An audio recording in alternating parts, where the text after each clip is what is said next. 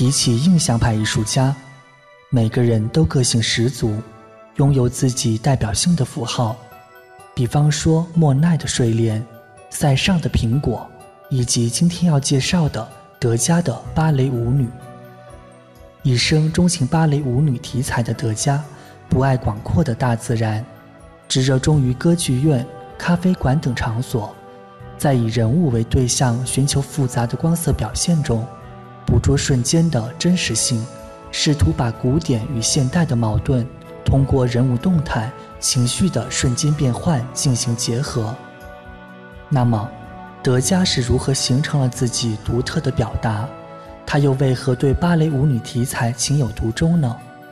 想要解答这些疑惑，我们需要先来了解一下，德加究竟是如何走上绘画艺术之路的。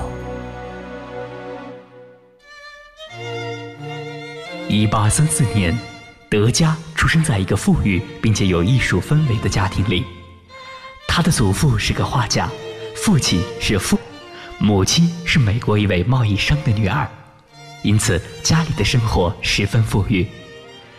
德加从小养尊处优，受到了良好的教育和艺术熏陶，并对绘画产生了浓厚的兴趣。这份执着的热爱支持着他的艺术之路。优越的生活让德加身上带有几分名流的气质。德加家里时常举办周末宴会，父亲兴致高时还会来一段风琴演奏，可以说是幸福美满的家庭。但在德加十三岁时，不幸的事突然降临到这个家庭，他最爱的母亲去世了。德加为了忘记悲伤，开始埋头于从小喜欢的绘画创作中。在他升入高中后，更加热衷于绘画，笔记本上满满的都是他的素描作品。十八岁的德加已经决意把自己房间改造成工作室，还拿下了卢浮宫的批准，可以经常在馆内模仿作画。十九岁时，德加为了继承家中的银行，曾一度进入巴黎大学法学系就读。虽然他父亲希望他成为一个收入体面的律师，但进入学校之后，他连课都没有上就转修艺术。然而，在这个本来就很难申请的学位里，他却又固执的停课，跑去意大利专注文艺复兴时期的绘画和雕塑。很显然，当一名律师与他想当画家的心愿互相矛盾，并为此与父亲发生争执。最后，德加选择了自己的理想而放弃家业，正式开始进入画室学习绘画，并且还租了一间阁楼作为画室。虽然这里只是一间没有摆放任何家具的婆娑房间，但却寄托着德加对未来的梦想。父亲原本期待儿子会放弃绘画，但看到德加在绘画方面的天分和对艺术的执着后，决心全力支持他。而德加也的确有着天赋异禀的才能与坚强的意志，足以成为一名优秀的画家。德加在二十一岁时与他仰慕已久的古典主义大师安格尔会面。他从小在卢浮宫就看过安格尔的作品，并且时常模仿他的风格。这次的见面可以说是德加长久以来的心愿。德加经由父亲朋友的引荐而得以站在大师面前，他感到无比喜悦，也非常紧张。当然，与古典主义大师安格尔的缘分也对他的创作起着重要作用。德加曾在安格尔的得意门生那里学画，因此得到了安格尔的教导。安格尔对他说：“画吧，凭着记忆或自然写生都可以，总之就是要多画，这是成为优秀画家的唯一道路。”安格尔的这段话后来成为了青年画家的座右铭。德加崇拜安格尔，年轻的他在得到大师的指导后激动不已。他离世后留下两千多幅作品，其中大部分为素描和色粉画。安格尔的影响可想而知。若不是经过长期的古典主义传统训练，他又如何能准确把握画中人物的美丽瞬间呢？德加曾说：“艺术不是你看到什么，而是你给别人看到什么。”那么，下面我们就来看看德加到底给我们看些什么。首先是作为摄影师的德加。德加出生于法国一个金融资本家的家庭，他出生没几年后，改变人类文明进程的达盖尔银版摄影技术问世。生活在时尚之都巴黎的德加，以富家豪门出身的财力，玩一玩当时也算奢侈品的摄影机，还是没有任何压力的。其次是作为雕塑家的德加。美国女画家玛丽卡萨特说：“我认为德加要是去当一个雕塑家，会比当画家成就更大。”可见，玛丽卡萨特就算不是德加最知己的红颜，也是真正懂得德加的人。即使德加一直认为自己的雕塑不算正式的作品，只是帮助绘画练习而已。美国华盛顿国家画廊收藏的十四岁的小舞者是德加所有雕塑作品中有幸得以比较完整留存下来并公开展出过的唯一原作。那么，为什么德加的雕塑作品留存下来这么难呢？其实，通过 X 光和结构剖面图就能明白，他的雕塑最外层是蜡制的，这是一件彩色蜂蜡雕塑作品。一百三十多年前。德加的这件作品在印象派画展上展出时，引来一片哗然。除了雕塑主题的原因，更多因为他这座雕塑用到了真正的毛发，女孩的芭蕾舞衣和舞鞋也是布做的。法国小说家和评论家于斯曼斯对此评论道：“事实上，德加先生猛然推翻了雕塑的传统，就像他一直在颠覆绘画的旧习一样。不过在此之后。”德加的雕塑作品再也没有在公众场合展出过。最后，还是回到德加的老本行——绘画。看德加的作品，你一定会有种困惑：这似乎不是同时期画家通常选用的油画表现。事实上，德加更多选用粉彩和油画棒作画。一方面是因为他们作画比油彩快，犹如中国传统写意的泼墨绘好。线条自然生动，色粉画强烈而凝重的色彩特点得以释放。另一方面，是为了可以用更强、更粗的线造成近似素描的效果。例如，创作于1890年的粉色和绿色舞者和1893年的蓝色舞者这两幅画，虽然是同一个角度和内容，但是前者细致，后者粗放。德加会对同一角度、同样主题内容的画进行不同的尝试。他一生绘画作品超过两千件，其中一半以上都是巴黎主题。一八七四年，巴黎作家爱德蒙·康考在一篇日记中写道：“我一整天都在那个名叫德加的画家的画室里度过。他是一个古怪的家伙。现代生活中有那么多花样，他偏偏挑选的是洗衣服和芭蕾舞者。这是一个白色和粉红色的世界。”的确是表现那种苍白柔软色调的最佳选择。是的，这世上从来没有人像他那样深情眷恋、真诚真实的再现芭蕾舞者的世界。不过，这也恰恰反映出一个很实际的问题：在当时的社会，德加能在歌剧院里和舞女们亲密接触，不仅仅是有良好的出身，还得益于当时的社会背景。您现在正在收听的是凡尘工作室全新节目《跨越时空的艺术碰撞》，精彩稍后继续。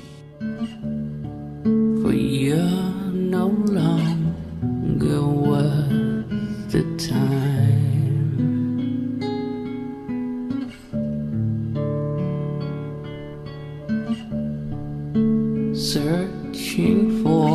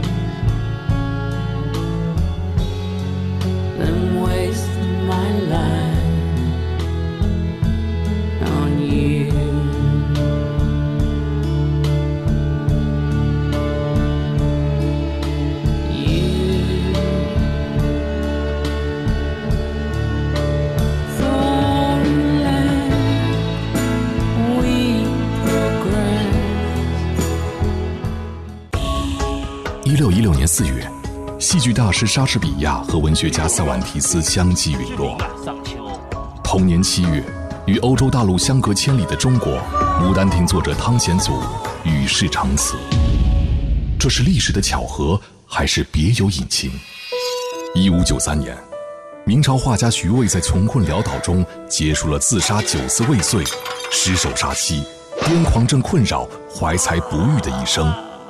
二百九十七年后的一八九零年，有着类似生命轨迹、生前受尽他人嘲讽的天才画家梵高，用左轮手枪与世界做了最后的告别。这是苦难与成就的天平上命运的玩笑，还是他们自己一手造就的结局？这样的故事还有很多很多。看似毫无干系的两人。却在历史洪流中，以不同的方式迈向了相同的方向。凡尘工作室全新节目《跨越时空的艺术碰撞》，每晚十点，为你展现艺术大师不凡的经历与跨越时空的碰撞，记录历史进程，让你听懂艺术，看懂艺术，爱上艺术。双面画屏中对个性的畅想，不盲从。打开新的画屏之窗，双摄镜头中对美好的向往，不纠结取舍，定制双摄，留下每一刻精彩。人需要为自己留一扇通往心灵和真爱的窗。魅族 Pro 七系列手机。法恩莎卫浴设计为爱而生，创造美好卫浴生活的无限可能。理想的时装需要定制，理想的衣柜也要定制。好衣选好柜，全屋随心配。我是孙俪，我选欧派衣柜。听众朋友，中国广播音像出版社最新推出世界大音乐家及其名曲 CD 光盘。该套光盘包含音乐知识、名曲欣赏、作曲家生平故事。听众朋友在欣赏优美动人旋律的同时，还能获得知识与趣味。专辑包含德奥著名作曲家巴赫、莫扎特、贝多芬、舒伯特、施特劳斯等大师作品，是中国广播音像出版社此前出版的音乐大讲堂的延续。该套光盘分上下两集，共计十二张 CD。邮购电话：零幺零八六零九二五幺幺，零幺零六八零四五五八四。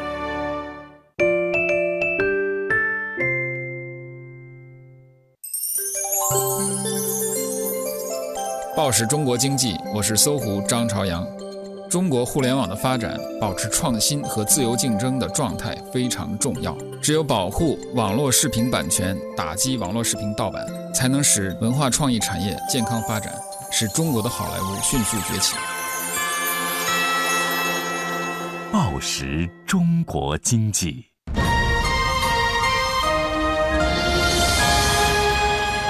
经济之声，这里是。中央人民广播电台经济之声，每当夜晚来临的时候，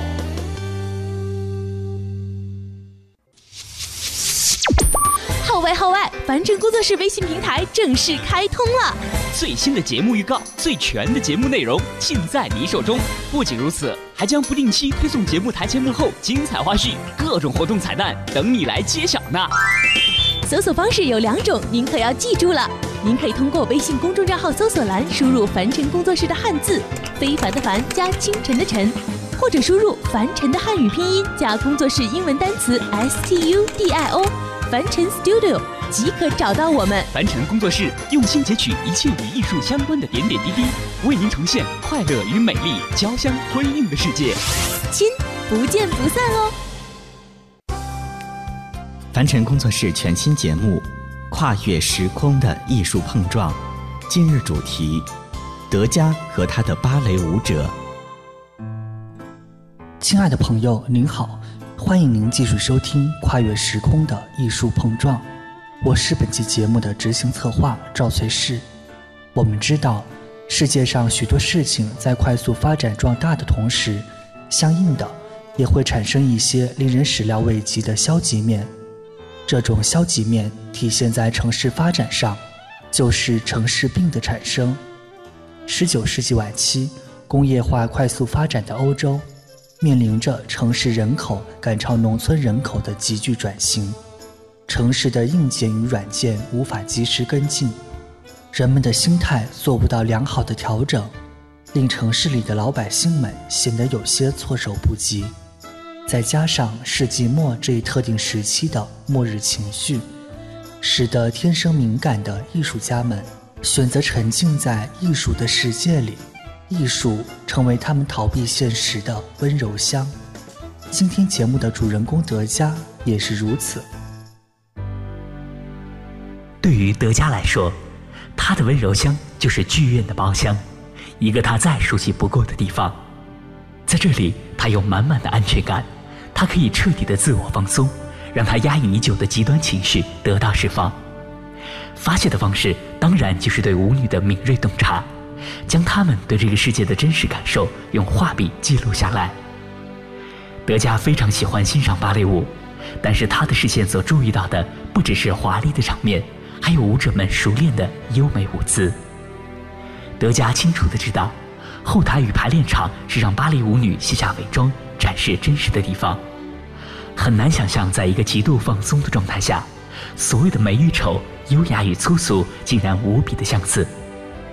德加对这种偷窥式的细微体察十分着迷，他生怕自己的看客身份被人发现，而那些宝贵的真实会随着他身份的暴露瞬间消失。为此。德加被人们戏称为“钥匙孔画家”。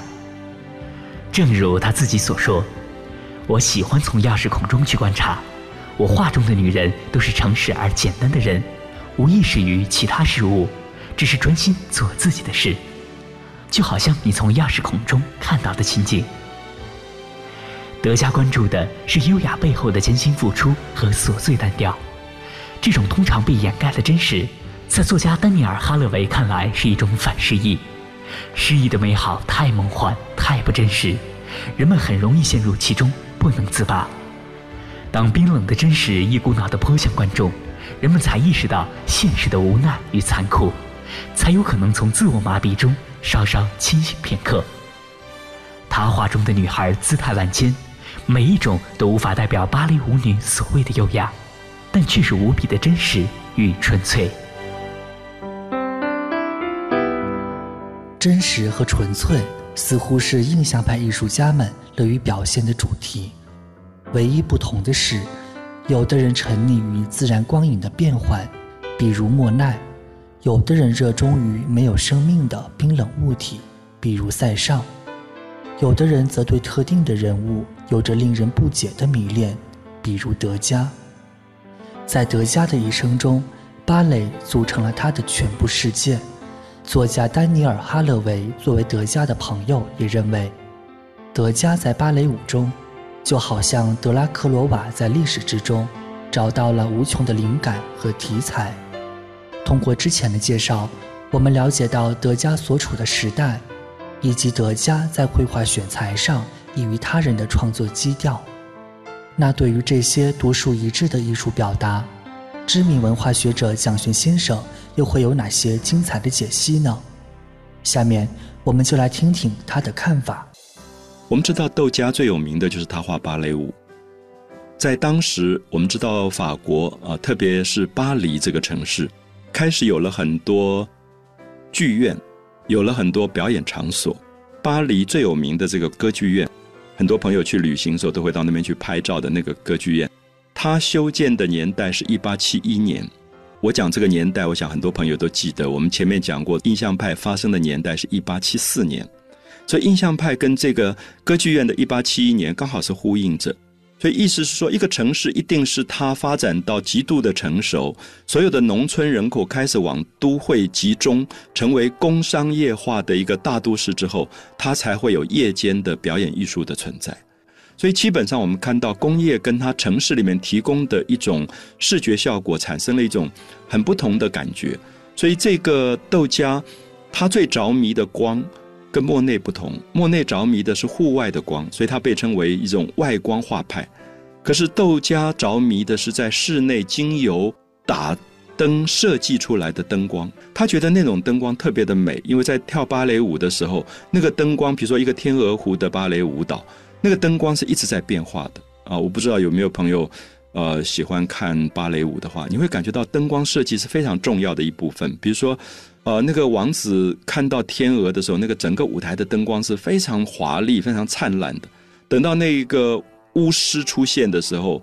他要做法的时候，你就觉得舞台上就开始有一种忧郁跟阴暗的那种感觉，所以舞台上的灯光变化非常大，所以窦家就变成了一个经常待在巴黎的歌剧院当中。那据说当年有一个包厢是固定保留给窦家的，所以他可以在那个包厢里长时间的观察所有的舞者怎么去跳舞，而且他那个包厢的位置非常有趣，他那个包厢刚好可以看到准备要出场之前的。舞者，就他还在后台，正在准备的样子。通常，如果我们做一个观众，我坐在台下看芭蕾舞的舞蹈的话，我看到的都是台上的表演，我看不到台后。我有时候我跟朋友说，我偶然我会跑到台后去看，台后的芭蕾舞者非常有趣，有人在打哈欠，有人站在绑鞋带，有人在按摩他的脊椎，因为我们知道舞者的脊椎是常常会痛的，所以他会有很多。我们在台前看不到的动作，那因为在出场以前，每个人都有一种紧张，就是他会发抖的，因为等一下有几千人要看他表演，所以他在后台的那个表情是非常非常专注，可能自己在那边做练习的状态。所以窦家当时就同时看台后跟台前，然后他比较出两种动作，他觉得在台前的时候，一个舞者会摆出最美的姿态给大家看，可在台后的时候，他其实有一种正在准备的那种紧张状态。所以他这芭蕾舞的这一系列的画作，在纽约、在巴黎、在伦敦都会看得到。如果大家以后有机会可以看到窦家如何以芭蕾舞做题材，表达了那个年代当中十九世纪末法国的巴黎作为一个繁华的大都市，它的某一种夜间生活。所以我们看到窦家后来画的最有名的这种表演艺术，不管是唱歌剧、芭蕾舞，还有最有名就是他画咖啡馆。那我们看到都跟都市的形成有密不可分的关系。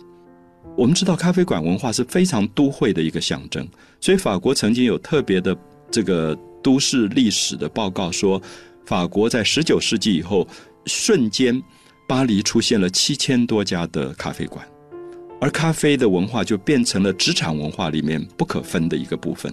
所以，因此我们就会看到，今天如果我们去观察一个都会生活，其实咖啡馆是一个非常好的一个场景。所以，窦家当年在一八七六的时候，他就常常去一个咖啡馆。我们知道，巴黎的后来所谓的左岸咖啡非常的有名，就在拉丁区的这些咖啡。然后，每一个画家就会固定到那个咖啡馆去，因此窦家就有机会常常坐在咖啡馆里观察咖啡馆里的人。咖啡馆里的人绝对是都市的人口。然后他们有一种寂寞，他们在家里可能在巴黎有个小公寓，可在那个小公寓里面，他们可能是外地来的人，在这样的一个职场生活，他必须住在巴黎，可是他又没有很亲的亲戚或朋友，所以因此咖啡馆变成了他跟别人接触的一个重要的管道跟地方。所以我们知道，在呃窦家当年就画了一个很有名的一张画，叫做《喝苦艾酒的女人》。那他从他的一个角落看到有一个女的，她面前喝了一杯苦艾酒啊。苦艾酒是法国很普通的一种调酒，就是用一种有点类似草药的那种艾草的啊，苦艾是一种植物来调柠檬水来喝的一种调酒，所以有一点淡绿色。然后一个女的叫了一杯这样的酒，然后就看着那个酒在发呆，然后旁边坐了一个男的，这两个人坐得很近，可他们彼此是不认识的。我想，我们知道，如果你今天在一个小咖啡馆里，你旁边坐着一个人，跟你并不熟悉，可是你又觉得在这个荒凉的城市当中，你们是好像唯一可以依靠的朋友。所以，因此一般人都认为喝苦艾酒的女人窦家的这张画抓到了人类最早的一种都市的荒凉感。我现在讲到荒凉，不知道一般朋友理不理解？就是说，有人认为世界上最寂寞的地方不是沙漠，其实是都市。怎么解释？因为在都市当中，人际的关系非常的疏离。我们现在用疏远、隔离啊这两个字，疏 alienation 这个字翻译过来，就是的特征，就人很靠近，可是人跟人之间不敢有太亲密的感觉。就是这种感觉，他们叫 alienation，在西方后来认为是城市文化的一种特性，就所以他们认为都或者自闭的现象，或者洁癖、孤僻的现象，都会在都会里发生，不一定在农村发生。所以这个我们叫做 alienation，就是都市里两个人坐得这么近，可是两个人毫无关系。所以他用这样的一个美学，呈现出都市里面的新的人的精神上的一种寂寞感，方不会是沙漠。反而是在都市里，越繁华的都市其实是越寂寞的啊。比如说，在七零年代，我到纽约的时候也感觉得到，纽约当时世界上人口最密集的地方。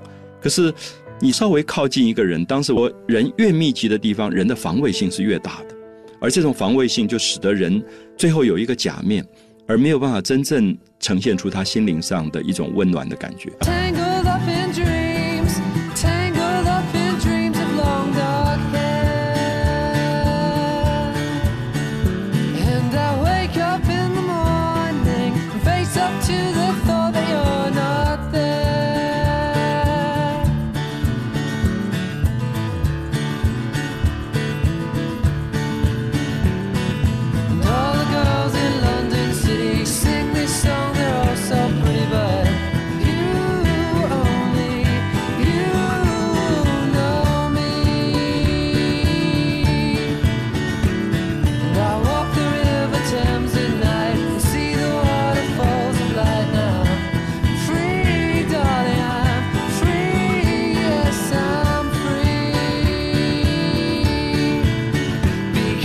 tangled.